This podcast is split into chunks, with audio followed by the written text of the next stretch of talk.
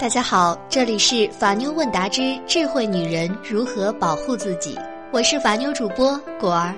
每晚九点，用九分钟的时间，让我们一起修炼成内心强大的智慧女人。有些人结婚时提出的条件，就是房产证上必须要加上自己的名字，否则结婚免谈。这样做仅仅是为了所谓的增加安全感，还是其实也存在着自己的心机呢？果儿想跟大家分享最近看到的一篇文章：房子有多重要？房子是我们心里的一条底线，这个底线保证了我们持有的自己原则和立场。你的工作没了。你的股票套牢了，你的基金定投沉没了，你的艺术品被鉴定为赝品，都不足以让你的人生原则和价值观发生变化。但是你的房子没了，你在经济社会就被阉割了。这个变化足以让你的内心崩溃坍塌。然后改变持有的原则和信仰，所以在离婚时如何得到房产，是一个特别受人关注的话题。首先，果儿需要告诉你们，约定优于法定是民事法律中很重要的一条原则。在两人的婚姻中，财产的归属有约定的就按约定来办。婚姻法第十九条规定，夫妻可以约定婚姻关系存续期间所得的财产以及婚前财产归各自所有、共同所有或者部分各自所有、部分共同所有。婚前一方用全款买的房产，不管是在婚前取得房产证还是婚后取得房产证，只要登记在一方名下的，毫无疑问。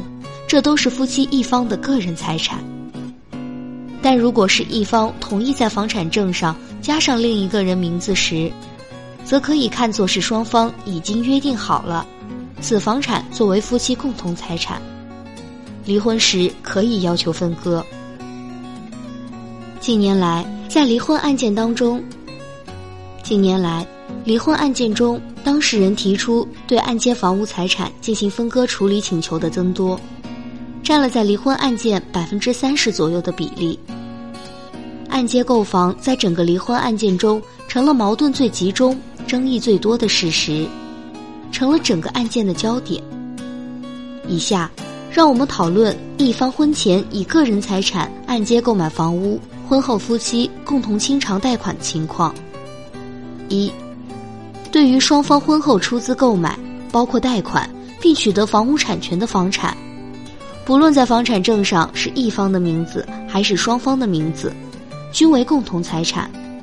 离婚可由双方进行分割。这里有个争议点就是，婚后两人用一方婚前财产买的房产，离婚时能否分割呢？一般认为，一方婚前以货币、股权等形式存在，而婚后表现为另一形态的财产，还是属于个人财产。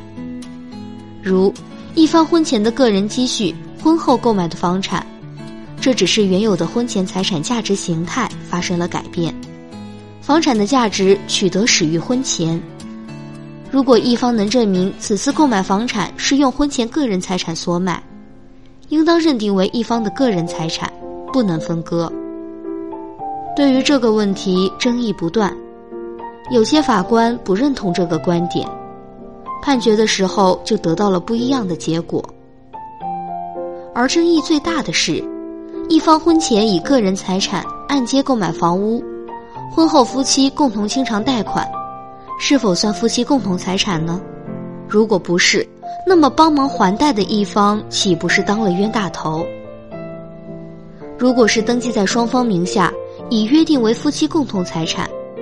但如果产权只登记在婚前按揭买房的一方名下，该房产属于个人财产。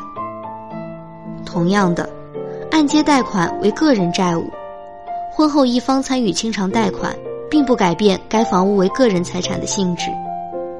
因此，在离婚分割财产时，该房屋为个人财产，剩下未偿还的债务为个人债务。对已偿还的贷款中属于另一方清偿的部分，应当予以返还。已偿还的贷款中属于另一方清偿的部分，不是仅指另一方用自己的工资还贷的那部分，也包括购买方用个人工资还贷的部分。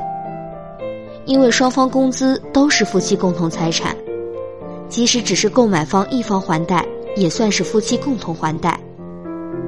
对于产权登记在一方名下，但配偶方有证据证明婚前购房时，其也共同出资的，该房屋仍然只属于产权登记人的个人财产，只是在分割财产时，对首付款中属于另一方的出资部分，应当予以返还。其实，果儿觉得没有房子只是问题的一个方面。归根结底是，没有房子能不能结婚？恋爱时友情饮水饱，即使一起坐在路边吃麻辣烫，也觉得无比甜蜜。结婚以后有了孩子，你舍得让你孩子再跟你们一起坐在路边吃地沟油吗？恋爱时，你坐在单车后座，在校园里感受拂面而来的清风，感觉你们是世界上最幸福的人。结婚后，你还能坐在摩托车后座，孩子被你抱在前面，一家三口大冬天被吹得面瘫了，下雨天被淋个半死，你还能感受到患难与共的伟大吗？恋爱时，你们身体强壮。偶尔感冒掉个水不痛不痒，请个假休息一下也觉得心安理得。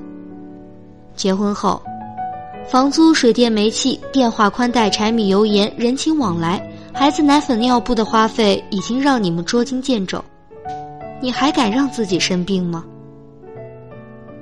穷真的不是错，但是太穷就得先奋斗，别先想着结婚，别先想着我要买房子。婚姻是生活，不是苟活。结婚和恋爱一样，都是为了更好的生活状态。底线就是绝对不能过得比之前差。女人对一个男人一厢情愿的崇拜和爱，并不足以支撑破碎的生活。没有最基本保障的爱情，将死无葬身之地。无法证明且无处安放的东西，不是爱情。爱情这么高级的玩意儿，就是因为它和一切有关，它离不开房子，离不开车子，离不开日子。